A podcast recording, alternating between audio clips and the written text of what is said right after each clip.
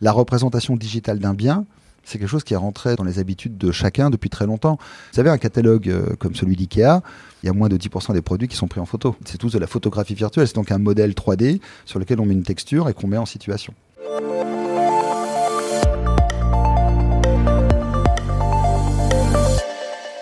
Grégoire Potti, bonjour. Bonjour. Vous êtes évangéliste et business designer chez Adobe. Absolument. Alors Adobe, on connaît euh, parce que Adobe, c'est Photoshop, logiciel légendaire que tout le monde ou presque a utilisé. Alors on parle beaucoup du métaverse en ce moment évidemment et euh, c'est intéressant de se demander comment finalement on peut fabriquer un métavers. Donc Adobe dans le métaverse, c'est quoi finalement aujourd'hui? Une des clés d'entrée du métavers, c'est la 3D. Je pense qu'il y a deux dimensions euh, qu'il faut, bien comprendre. C'est que le contenu est la principale matière première, je dirais, du métavers aujourd'hui. Et, euh, comme le métavers répond à un certain nombre d'exigences, euh, notamment d'interactivité, d'immersion, eh bien, on est obligé d'utiliser euh, des technologies 3D euh, pour rendre ces interactions les plus immersives, euh, voire mixtes quand il s'agit de réalité mixte. Et donc, il faut des technologies 3D. Donc aujourd'hui, on a, on a toute une partie de notre offre autour du contenu qui repose sur la 3D.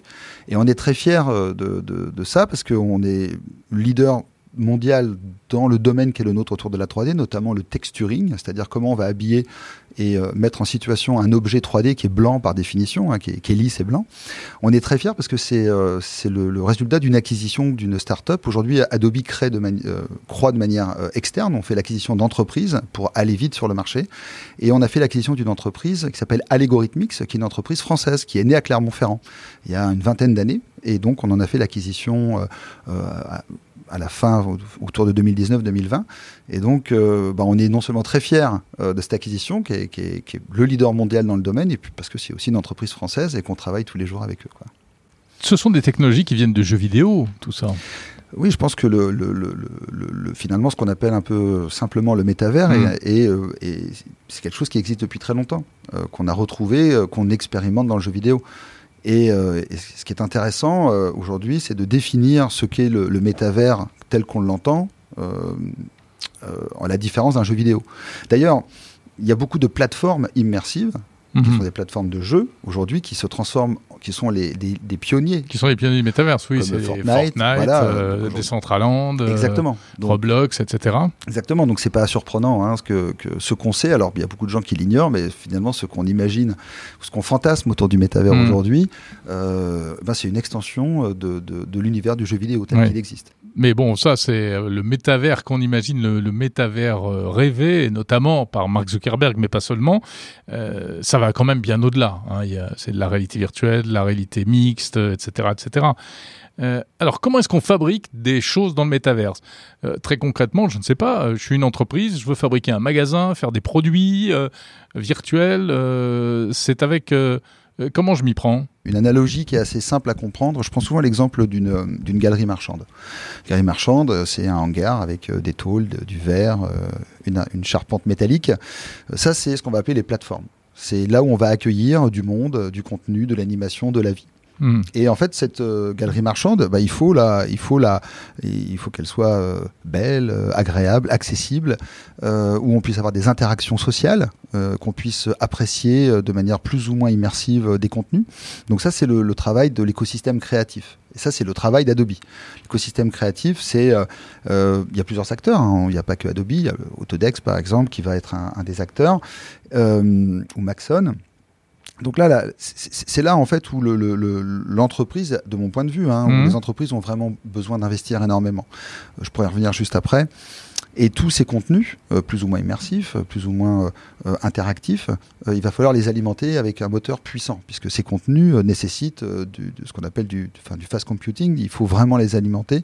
Et donc là, il y a des acteurs qui viennent du jeu vidéo aussi, mais qui viennent aussi d'autres domaines d'activité autour de la virtualisation, mmh. qui vont être des, des, boîtes comme Nvidia ou Unity, dont le métier c'est vraiment de faire des moteurs de, de, de rendu 3D.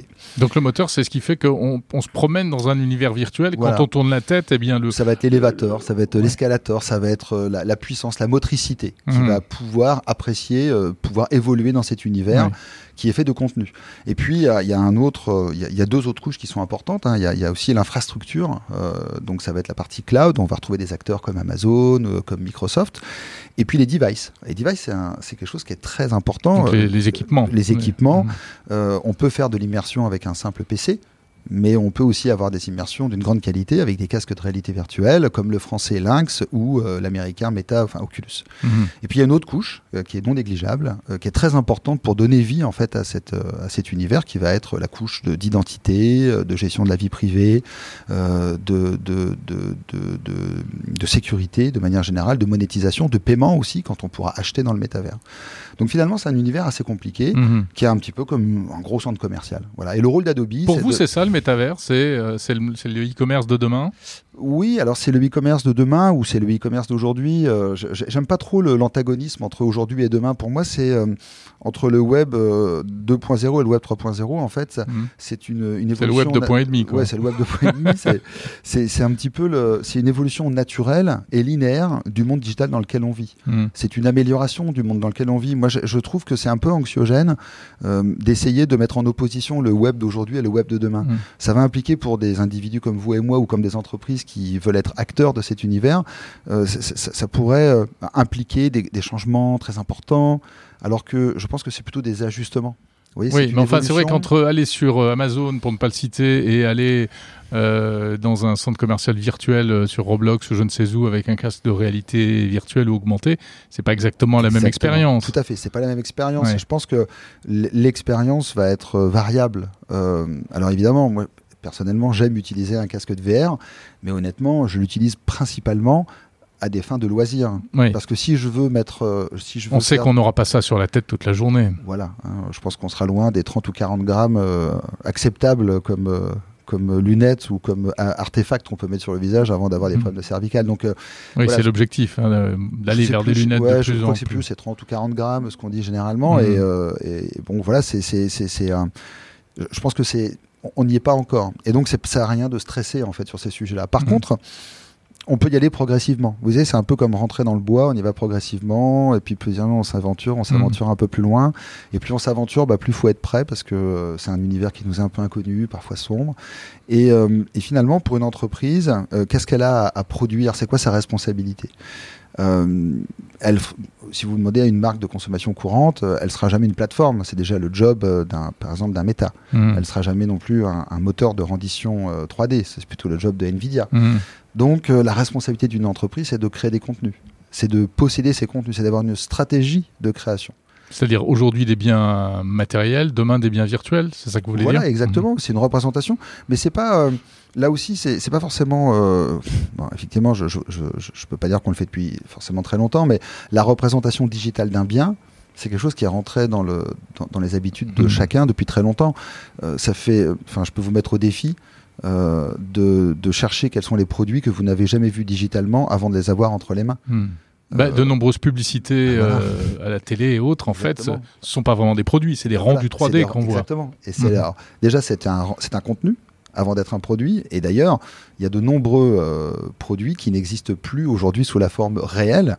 Euh, et nous, on en est bien placé pour le savoir, puisqu'on on, alimente toute une industrie de la photographie virtuelle. Mmh. Vous savez, un catalogue euh, comme celui d'IKEA, il y a guère, je dirais, il y, a pas, il y a moins de 10% des produits qui sont pris en photo. c'est tous des produits, c'est tous de la photographie virtuelle. C'est donc un modèle 3D sur lequel on met une texture et qu'on met en situation. Et la qualité est super et, et ça a beaucoup de vertus économique, environnementale. Donc on est déjà quelque, un petit peu dans le métaverse. Oui, voilà, c'est ce que je veux dire. On hmm. y est un petit peu. Euh, et donc euh, c'est pour ça que je, pense qu'il ne faut pas non plus être trop anxieux par rapport au métavers. Hmm. On y est, puis on y va progressivement. Il y a, il y a, beaucoup de, de, best practices, enfin, d'habitudes euh, qu'on utilise aujourd'hui, qu'on expérimente aujourd'hui, qui vont devenir... Bah, des, approches de base ou basiques qui serviront, qui seront les, méthodes qui nous permettront de construire des contenus pour le métavers. Hmm. Mais vous voyez, il y a, y a des, des, marques aujourd'hui qui fabriquent déjà de ce qu'on appelle des, des, jumeaux digitaux, des, digital twins. très récemment, le, le, le, PDG de, de Nike était interviewé par le PDG d'Adobe et il disait que lui, il voyait d'un très bon oeil d'offrir des, des jumeaux digitaux, des digital twins à ses clients en attendant de se faire livrer leurs chaussures. Euh, très récemment, Moet a édité un, cognac extrêmement collector qui coûte une fortune, qui est vraiment un, cognac pour les, bah, les, connaisseurs, qui coûtait, je crois, 226 000 dollars euh, le flacon. Alors, le flacon en tant que tel est une œuvre d'art. Hein. Hmm. Le contenu et le contenant sont des œuvres d'art. Il a été tiré à 250 exemplaires. Les premiers exemplaires ont été les, deux jumeaux numériques, le, numéro 0 et le numéro 250, parce qu'on on voulait le posséder de manière digitale. Donc, euh, ce que je, vous donne ces deux exemples parce qu'il y a un marché de l'exclusivité, mais il y a aussi un marché du mainstream. Mais comment on fait de l'exclusivité dans le virtuel, alors que c'est tellement facile de copier euh, bah, c'est intéressant parce que c'est intéressant comme point de vue. Je pense qu'un des grands, un des grands euh, facteurs de croissance d'une marque ou d'un individu dans le métavers, c'est la création. On limite, euh, enfin, on, fait tomber beaucoup de limites. Par exemple, on peut se rêver être un, artiste peintre et ne pas vraiment savoir peindre. On peut se rêver, euh, on peut rêver de, créer des collections de, vêtements sans pour autant être un couturier, par exemple. Le métavers, ça va repousser beaucoup de limites, ça va permettre à beaucoup de s'exprimer. Et je pense qu'il y a toute une frange de la population qui va être en mesure de s'exprimer parce qu'ils seront dans cet univers virtuel. Donc ça, c'est un, un, premier point. Et euh, l'autre aspect, c'est l'apprentissage, et qui est directement lié en fait à la création, puisque quand on apprend des choses, on, crée derrière. Donc euh, je ne sais pas si la notion de copie, elle est, euh, elle s'entend pas de la même manière dans le monde virtuel que dans le monde réel. ensuite, il y a une manière de certifier les contenus. Aujourd'hui, la blockchain, les NFT permettent de garantir euh, l'authenticité d'un contenu. D'ailleurs, Adobe est pionnier dans le domaine. Hein. On a mis en place avec de nombreux acteurs euh, de la diffusion et de la création de contenu. Ça va des organes de presse à des sociétés de création, même Twitter, ce qu'on appelle la, Content Authentication Initiative, qui euh, rassemble des centaines de professionnels de la publication ou de la création de contenu pour garantir l'authenticité, être capable de garantir l'authenticité d'un contenu. D'accord. Donc le grâce, au NFT. grâce au NFT. Grâce au NFT. Donc euh, ça, c'est une manière d'authentifier. Effectivement, euh, quand on achète un digital twin, à partir du moment où il y a une valeur marchande, on n'a pas non plus envie que de retrouver le voisin avec un modèle qui est supposé être unique. Bah oui.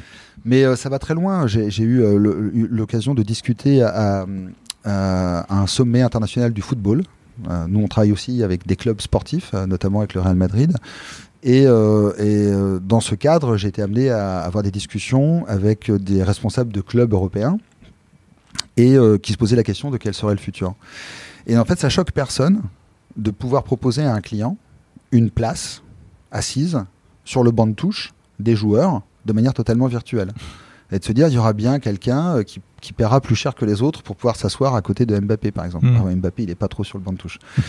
et, euh, et d'autres de dire, il y en a même qui seront très riches et qui voudront payer l'exclusivité d'être le seul. Mmh. Et donc, le seul moyen de garantir la singularité et l'exclusivité euh, d'un contenu ou d'une expérience, c'est le NFT. Et donc c'est intéressant, ça crée des opportunités de revenus euh, dans le monde du sport, mais dans le monde de la culture, où on peut créer des expériences peut-être plus exclusives euh, qui permettent de financer un système qui parfois a du mal à trouver ses financements ou ses budgets.